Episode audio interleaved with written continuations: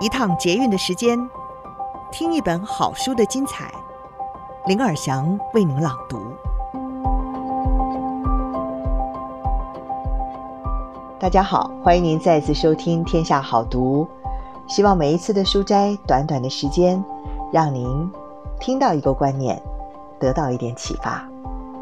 今天我们要读的好书是《没事的，我的焦虑怪兽》。小大人和照护者的减压指南，认识愤怒、恐慌，缓解身心不适与关系障碍。作者是两位资深的临床心理学家。第一位是苏诺尔斯博士，他长期与不同环境的年轻人及他的照护者打交道，也是英国心理咨商组织改变思想的负责人，担任心理评估、治疗、咨询。培训和监督的工作。另外一位呢是布里迪·盖勒格博士，他早年曾经在柬埔寨的儿童发展中心提供临床照护，并且负责培训在低度开发国家工作的心理学家。另外一位是菲比·麦克尤恩，他是亲身经历过焦虑的大学生。今天我们书斋的内容是：焦虑不是病，只是提醒你。需要改变。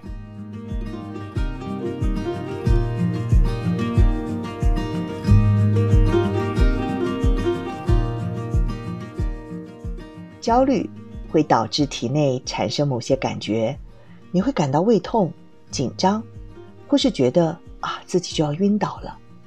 当我们的心率和呼吸速度加快，思绪飞速运转的时候，有时候会觉得自己即将昏倒、死亡。或者是失去控制。每个人在焦虑时的感觉都不同，但重点是要记住，这些感觉很正常，而且是健康的反应。虽然他们看似可怕，其实并非有意对我们造成伤害，只不过是在保护我们不受威胁的方式上略显过时。当我们感到焦虑的时候，逃避之所以成为预设反应。它的原因在于关于自己是否真的有必要从一开始就感到焦虑，或者是当事情真的变得困难的时候，自己是否有能力应对。我们未曾真正对此测试过真实性。比方说，老师在课堂上问你一个并不是太难的问题，但由于当下的你并不是全神贯注，大脑因而呈现一片空白，你感觉到。四周所有人都在等你回答，于是你开始感到非常不自在。你脸红，你手心冒汗，你心跳加速。几秒钟后，虽然在你感觉里时间好像过了更久，老师就转向正确回答问题的同学。有了这样的经历之后，只要一想到老师问你问题，就会让你感到焦虑，心跳加速。你便开始做一些能够让你在课堂上隐形的小动作，比如说尽量不与老师的眼神接触，这样一来就不会有人点名你回答问题，而你也不再主动发表意见。短期之内，这样的做法或许会让你更有安全感。好险呐，今天都没有老师点到我。但是就长远来看，你不参与课堂活动的结果。不仅失去老师给你的正向回馈，也因此失去学习。你其实可以回答问题，甚至面对尴尬沉默的机会啊！假使你在课堂上持续的逃避回答问题，感觉自己就是做不到，关于你无能的故事就会成为一个事实。这个时候才真正是问题大了。那么焦虑对我们有什么好处呢？你或许会认为这样说很愚蠢吧，尤其是假如你目前深受焦虑所苦。然而，请务必记住这一点：焦虑对我们很有帮助，生活中不能没有它。我们之所以发展出逃跑、战斗和冻结等反应，是有很好的理由的。此外，虽然我们目前不缺各式各样担忧和害怕的事情，但是仍需要焦虑来让我们的生活如常运作。你不妨想象一下，假如新手父母丝毫不为新生儿感到焦虑，会是什么情景呢？